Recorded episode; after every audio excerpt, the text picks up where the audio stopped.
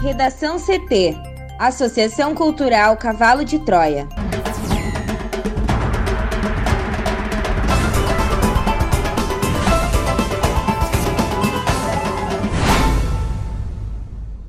Agora, no Redação CT. Ocupação de leitos de UTI na capital segue alta, mas mantém estabilidade para a Covid-19. Renda do trabalhador no Rio Grande do Sul tem leve melhora, mas está longe do nível habitual. Receita abre nesta segunda-feira consulta ao quarto lote de restituição do Imposto de Renda 2020. Resultado da lista de espera do ProUni é divulgado hoje.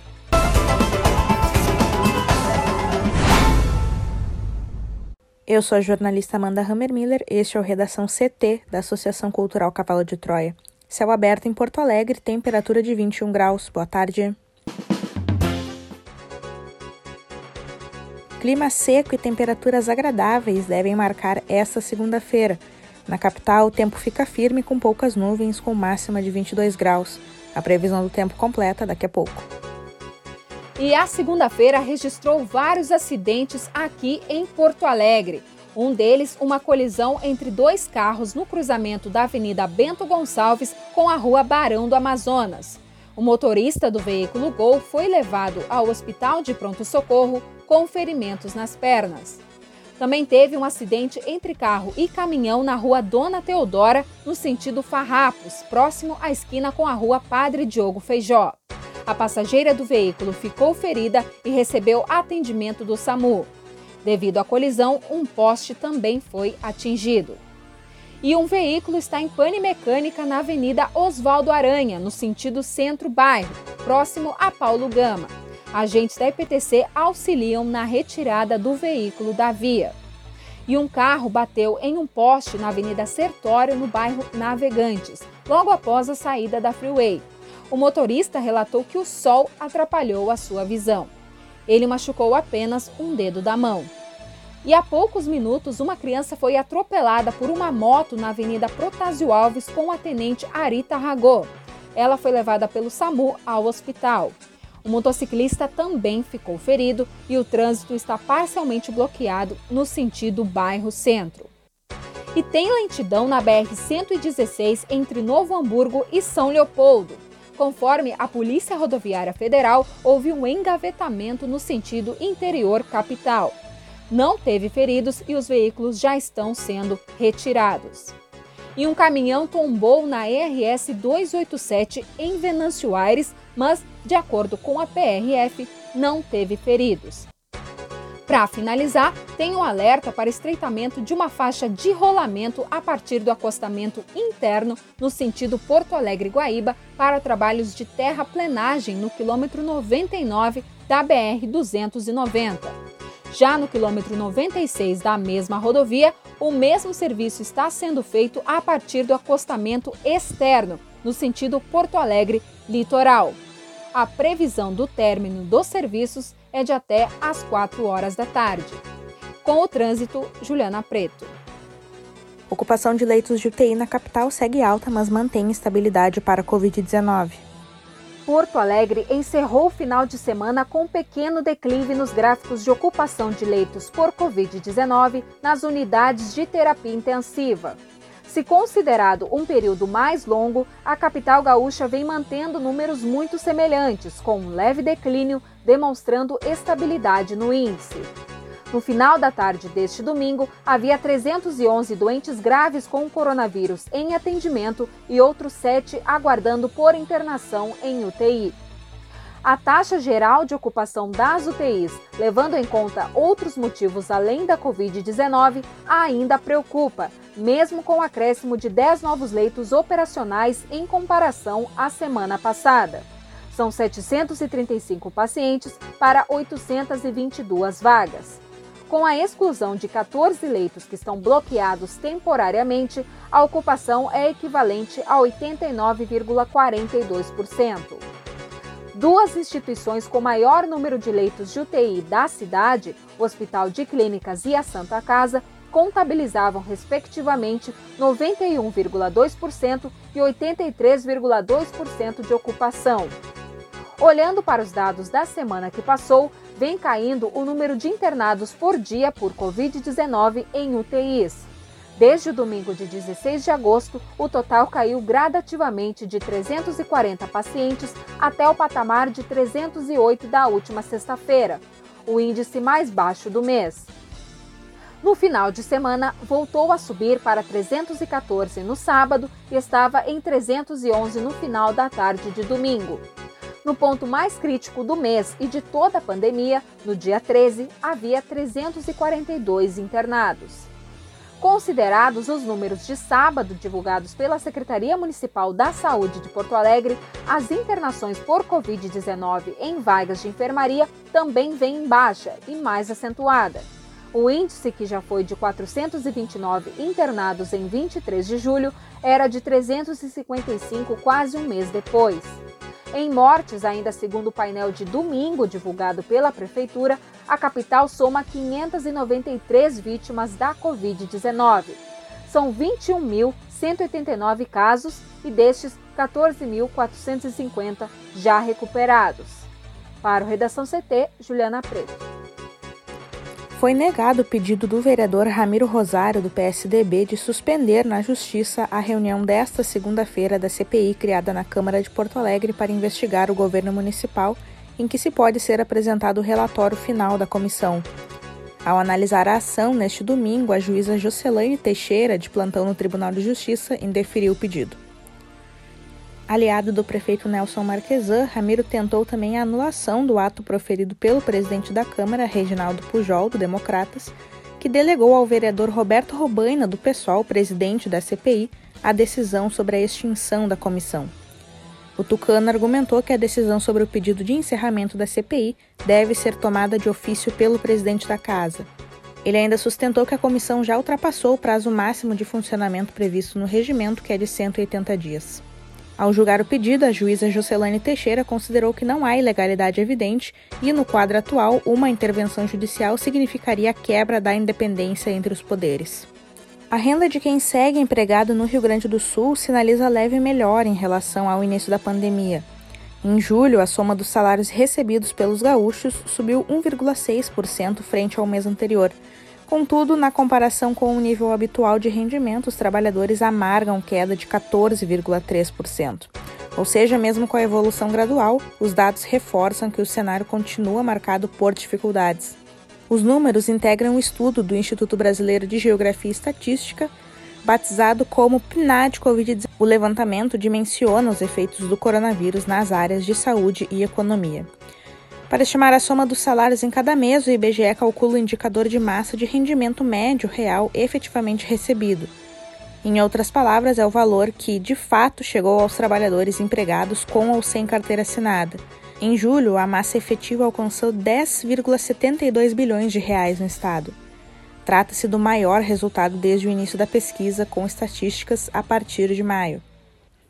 Por outro lado, o rendimento habitual dos trabalhadores foi estimado em 12,5 bilhões de reais em julho. Essa quantia representa a soma dos salários que os mesmos profissionais costumavam receber normalmente com suas atividades. A moral da história é que a diferença entre os indicadores aponta que, mesmo com a evolução nos últimos meses, quase 1,8 bilhão de reais deixaram de ir para o bolso dos gaúchos em julho. Assim como o Estado, o Brasil também teve aumento na massa de rendimento efetivo em julho. O indicador nacional alcançou 166,5 bilhões de reais, um avanço de 3,9% em relação a junho. Porém, o valor é 12,6% menor do que a soma da remuneração habitual. O Ministério Público Estadual do Rio de Janeiro denunciou nesta segunda-feira a deputada federal Flor de Lis de Souza pela morte do marido, pastor Anderson do Carmo de Souza, assassinado em junho do ano passado. Além disso, a Polícia Civil, em ação conjunta, cumpre nove mandados de prisão preventiva e 14 de busca e apreensão contra 11 envolvidos na morte do pastor Anderson do Carmo. A ação ocorre em endereços do Rio de Janeiro, de Niterói, São Gonçalo e em Brasília.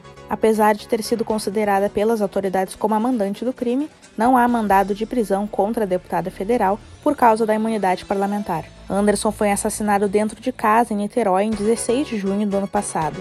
De acordo com as autoridades, a mulher da vítima, a deputada federal Flor de Lis dos Santos de Souza, afirmou em depoimento e à imprensa que o pastor teria sido morto durante um assalto.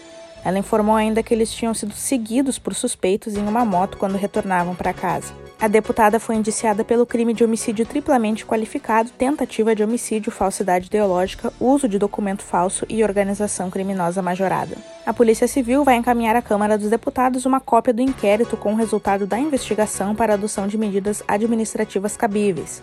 O procedimento poderá levar ao afastamento da parlamentar para que ela responda pelo crime na prisão. Receita abre nesta segunda-feira consulta ao quarto lote de restituição do imposto de renda.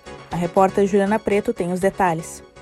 A Receita Federal abriu nesta segunda-feira a consulta ao quarto lote de restituição do imposto de renda de pessoa física de 2020. O crédito bancário para mais de 4 milhões de contribuintes será realizado no dia 31 de agosto, totalizando o valor de 5,7 bilhões de reais. Para saber se teve a declaração liberada, o contribuinte deve acessar a página da Receita Federal na internet. Na consulta, é possível acessar o serviço Meu Imposto de Renda e ver se há inconsistências de dados identificadas pelo processamento. Nessa hipótese, o contribuinte pode avaliar as inconsistências e fazer a autorregularização, mediante entrega de declaração retificadora. A Receita disponibiliza ainda aplicativo para tablets e smartphones que facilita a consulta às declarações do imposto e a situação cadastral de uma inscrição no CPF. A restituição ficará disponível no banco durante um ano. Se o contribuinte não fizer o resgate neste prazo, deverá fazer requerimento por meio da internet, mediante um formulário eletrônico ou diretamente no portal da Receita Federal pelo serviço Meu Imposto de Renda. Caso o valor não seja acreditado, o contribuinte poderá contatar pessoalmente qualquer agência do Banco do Brasil ou ligar para a central de atendimento da Receita para agendar o crédito em conta corrente ou poupança em seu nome e em qualquer banco. Após o presidente Jair Bolsonaro afirmar no domingo que estava com vontade de encher a boca de uma jornalista na porrada, milhares de usuários do Twitter, incluindo profissionais da imprensa e artistas, passaram a reproduzir a pergunta que motivou a ameaça. Bolsonaro deu a declaração após ter sido questionado por uma repórter do jornal O Globo sobre cheques do ex-assessor Fabrício Queiroz à primeira-dama Michele Bolsonaro.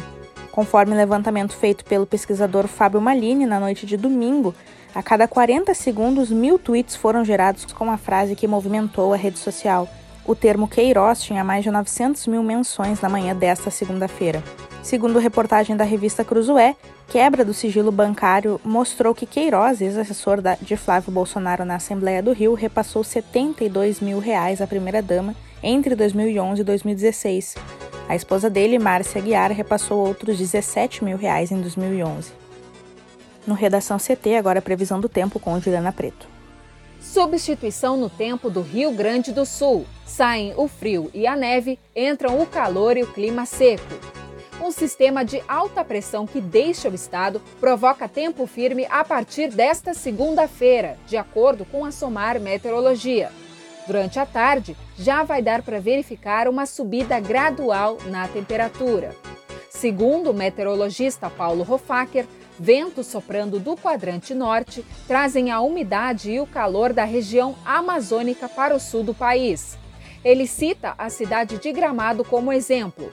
Na última sexta-feira, a máxima registrada por lá foi de 11 graus, um valor que deve dobrar nesta segunda. Com a nova mudança no tempo, algumas cidades vão ficar perto dos 30 graus. Em Santa Maria, a máxima será de 29. Enquanto o frio começa a se despedir, a baixa umidade começa a preocupar. Em todo o estado, a taxa deve chegar à casa dos 30%. De acordo com Hofacker, esta umidade pode causar problemas de saúde para pessoas com dificuldades respiratórias e bronquites. Mesmo com tempo firme, o momento é de alerta para o litoral gaúcho. As rajadas de vento devem se manter na casa dos 60 km por hora nesta segunda. Isto ocorre devido a uma pista de ventos do mar contra a costa, com o aumento da agitação marítima. Este cenário deve seguir nos próximos dias, com a possibilidade de ventos de 80 km por hora na terça-feira. A sensação térmica deve ser agradável nos próximos dias. Na quinta-feira, porém, há uma forte possibilidade de chuva nas regiões oeste e sul, na fronteira com o Uruguai, graças à formação de uma nova frente fria. Mesmo com a alteração, a região da costa não deve ser tão afetada pela nova massa de ar. Além disso, com a proximidade do fim do inverno, é improvável que novas temperaturas negativas sejam registradas nas próximas semanas. Hoje, em Porto Alegre, teremos o tempo firme e com poucas nuvens, com mínima de 13 e máxima de 22 graus. Bom início de semana a todos. Obrigada, Juliana. Vamos para o bloco de educação. O Ministério da Educação divulgou nesta segunda-feira o resultado da lista de espera do ProUni. Aqueles que foram selecionados precisam comprovar suas informações pessoais nas instituições de ensino até sexta-feira. Quem perder o prazo ou não comprovar os dados será desclassificado. O resultado pode ser verificado na página do ProUni, onde o candidato deve fazer login. O programa oferece bolsas em universidades observando algumas condições. O candidato precisa atender a pelo menos um dos seguintes critérios, como ter cursado o ensino médio na rede pública, ter cursado o ensino médio na rede privada como bolsista, ser uma pessoa com deficiência ou ser professor da rede pública. A partir disso, o candidato tem a opção de se inscrever em dois tipos de bolsas: as parciais, de até 50%, caso tenha uma renda familiar bruta mensal per capita que não exceda três salários mínimos, ou integrais, caso o valor não exceda 1,5 salário mínimo. Apenas aquelas que se inscreveram no programa na condição de professor não precisam comprovar renda. Redação CT, apresentação Amanda Hammermiller, colaboração Juliana Preto. Uma produção da Associação Cultural Cavalo de Troia com apoio da Fundação Lauro Campos e Marielle Franco. Próxima edição amanhã, a uma hora. Boa tarde.